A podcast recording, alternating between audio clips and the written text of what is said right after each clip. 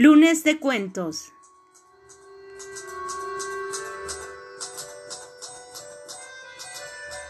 Voz Angie Torres.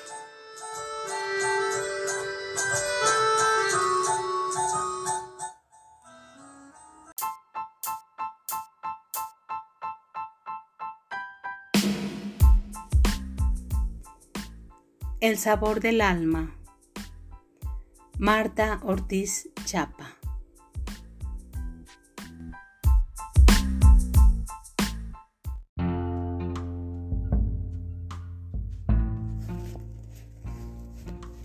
Siempre me gustó ser mexicana. A partir del despertar de mi conciencia, cuando en un delicado y tenue duermevela comencé a tomar conocimiento del mundo, advertí que me gustaba tener el pelo oscuro, como las indias mexicanas, vestir de negro al igual que las mujeres del pueblo, usar grandes aretes de oro que no pesa y que tiene palomas labradas dispuestas continuamente al vuelo. Es el oro que alumbra, el sol de las juchitecas que adorna y distingue sus vestidos. En el jade verde azul de los nahuas encontré la inspiración que me seduce para crear matices en los olores, colores y sabores. En la melodía de lo mexicano aprendí que habitamos en un tiempo circular y quedé convencida de que si nuestro pasado fue grandeza, nuestro futuro también lo será. Desde niña adoraba a mi bandera, sus colores son presagios al viento. El verde me transmitía paz y esperanza tantas que bauticé la fecha de mi nacimiento con ese color. En el blanco veía nubes preñadas de gozo y también la nieve de los volcanes que anuncia la elevación del espíritu. Este es un espectáculo que solamente se ve en nuestras tierras. En el rojo admiraba la pasión de una tierra que permanece en lucha por ser, sangre derramada desde tiempos inmemoriales. Con ese fluido vital hemos abonado nuestra cultura. En el centro de ese universo radica un águila, símbolo cósmico que devora una serpiente, emblema de la astucia. Eso me hizo pensar que la grandeza todo lo domina. Cuando los aztecas fundaron México Tenochtitlán, el águila al verlos bajó la cabeza hacia donde ellos estaban en señal de reconocimiento. Sobre un nopal con tunas rojas estaba instalada la dignidad. Sorprendida me dije, ese águila, bien comida, en su infinita realeza, soledad y supremacía, está tranquila y satisfecha. Entonces reflexioné, la patria, sabe y es sensual. Es sensual a los sentidos, todos en sinestesias sabias. Los olores se ven, los colores se degustan, los sonidos se tocan. Pensé que el azul sabe frío y el chile lo vemos rojo y sabe a pasión. Recordé que ese no es un hecho aislado, ya que en nuestras leyendas estamos hechos de maíz amarillo y blanco, como nos dice el Popol Vuh Así fantaseaba e imaginaba a Hernán Cortés enamorado del sabor de la Malinche. Él se la quería comer porque sabía a sal y a sol. Me propuse combinar esos colores, olores y sabores que son los del cuerpo y del espíritu en un sabio sincretismo capaz de resolver nuestras contradicciones el ímpetu de eternidad que llevó a los antiguos mexicanos a comer insectos, hueva de hormiga convertida en escamoles, gusanos de maguey enriquecidos con guacamole, chapulines con chile morita, estimuló mi inventiva. Tal frenesí por la vida hizo que concibiera el guasontle con queso de cabra, el atún estrella de mar, los tacos de pato al pastor y muchos guisos más. La invención en mí es hija de una necesidad psicológica que me representa en el hecho de ser mujer. Es una afirmación de libertad. Construí una historia nacional muy personal, con sabores, olores, texturas y colores de todas sus épocas, con la expresión culinaria de distintos guisos. Muy pronto me di cuenta de la pesada carga que al paladar llegaba, por el exceso de especias, frutas, chiles y otras viandas podía ser superada con delicadeza en la sazón. Manjares que finalmente se representaban creando lo que siempre he llamado los platillos que nos dieron patria y con ello unidad, identidad, sabor. Por eso agrego música a la comida, los recuerdos agradecidos a Agustín Lara, a Consuelo Velázquez y a tantos músicos que están presentes cuando los llamo con gratitud, memoria del corazón, para que me ayuden en la estufa. Fue así como desarrollé una utopía culinaria basada no solamente en el acto de comer, sino en el de saborear poquito a poco la historia de mi país, Conjeturo que los grandes héroes, personajes, poetas y artistas mexicanos no tienen sangre en las venas, sino que llevan mole en las arterias, porque esta salsa es más pesada y perfumada y da más vida al corazón y a los sentidos, a la creatividad y a la valentía. La cocina barroca, mole poblano, chiles en nogada, pollo a la nata, capirotada y suspiros, acompañó mis ilusiones, los seres patrios personificaron mis sazones. Siempre preferí cocinar que comer. El solo ayudar a preparar platillos me permitió elaborar una suave comunión gastronómica ayudada por la alquimia de nuestros artesanos para llevar a la mesa guisos bien adornados, platos recamados con oro y granate, bordados con gritos coloridos y sabor a humo.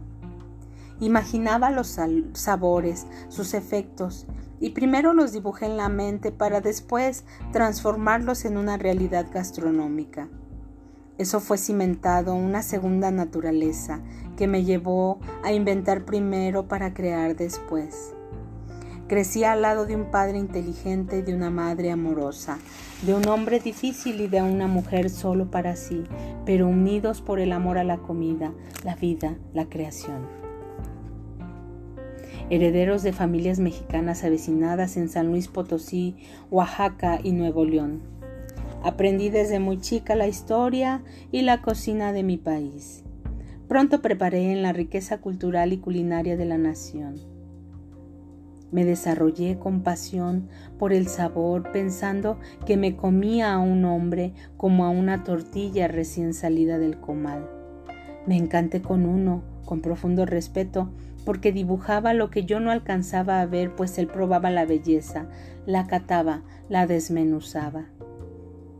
Atributo del artista es ser capaz de percibir por todos los sentidos, pero como cualquier gran comida algún día se acaba la fiesta termina, el salón se cierra y quedé no con rencor, sino agradecida por el sabor, por la oportunidad que me dio la vida.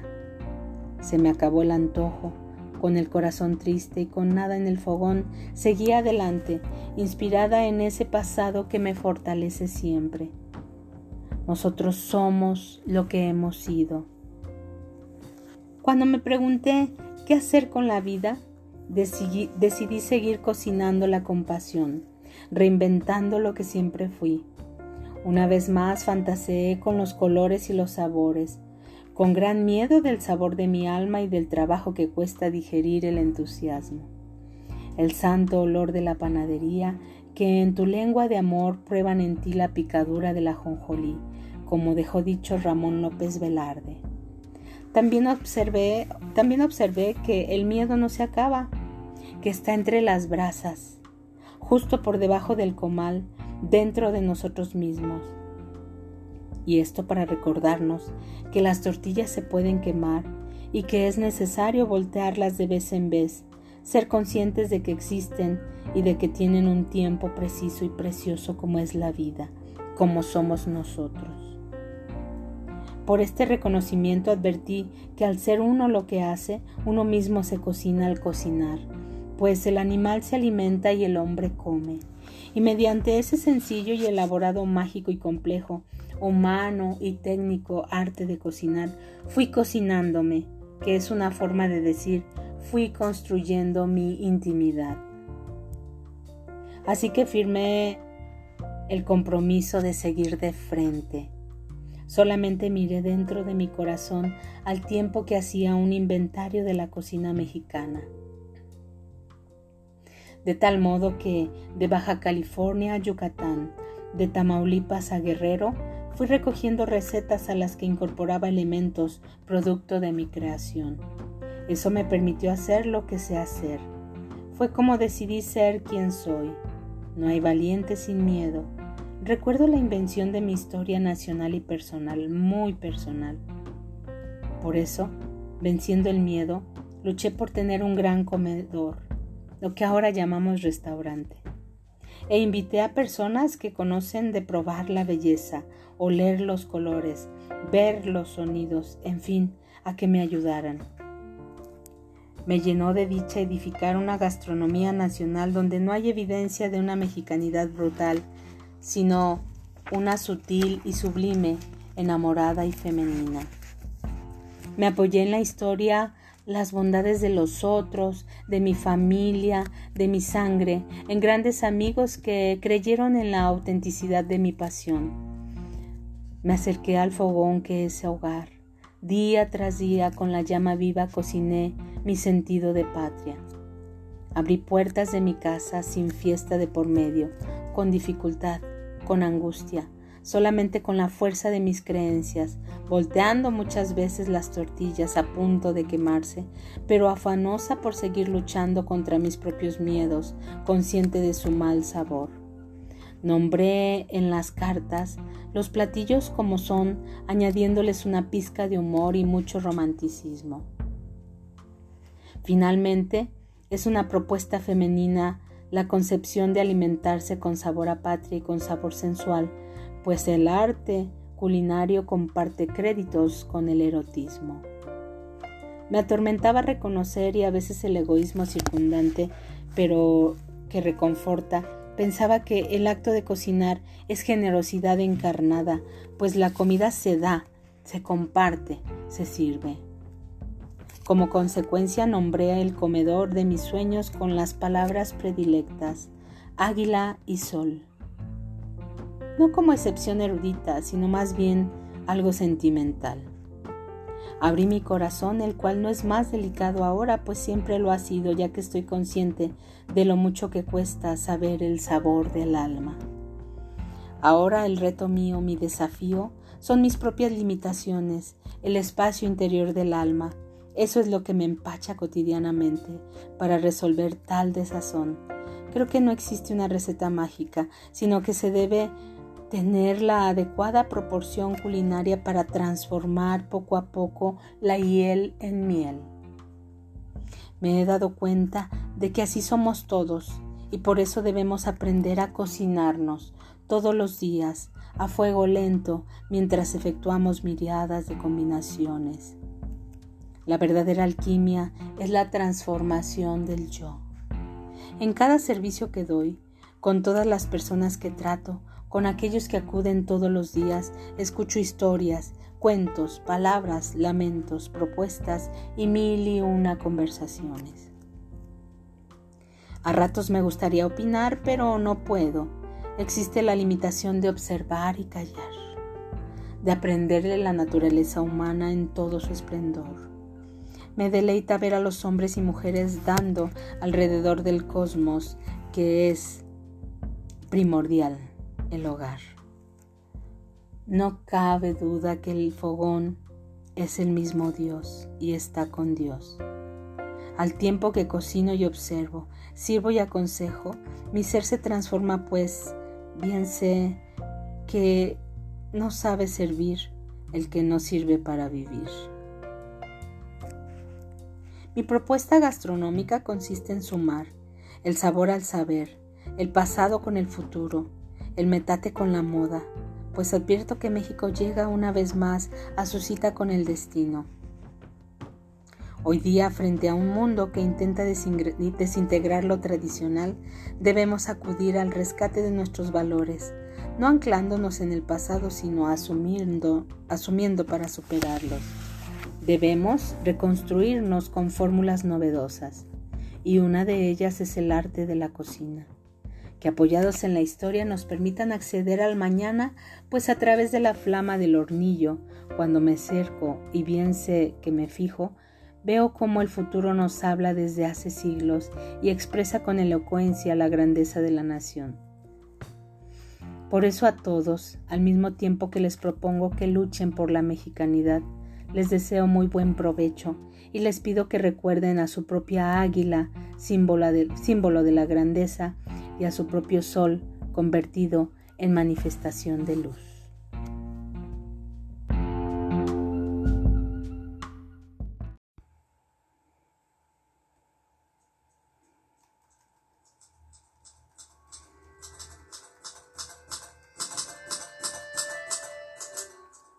Lunes de cuentos.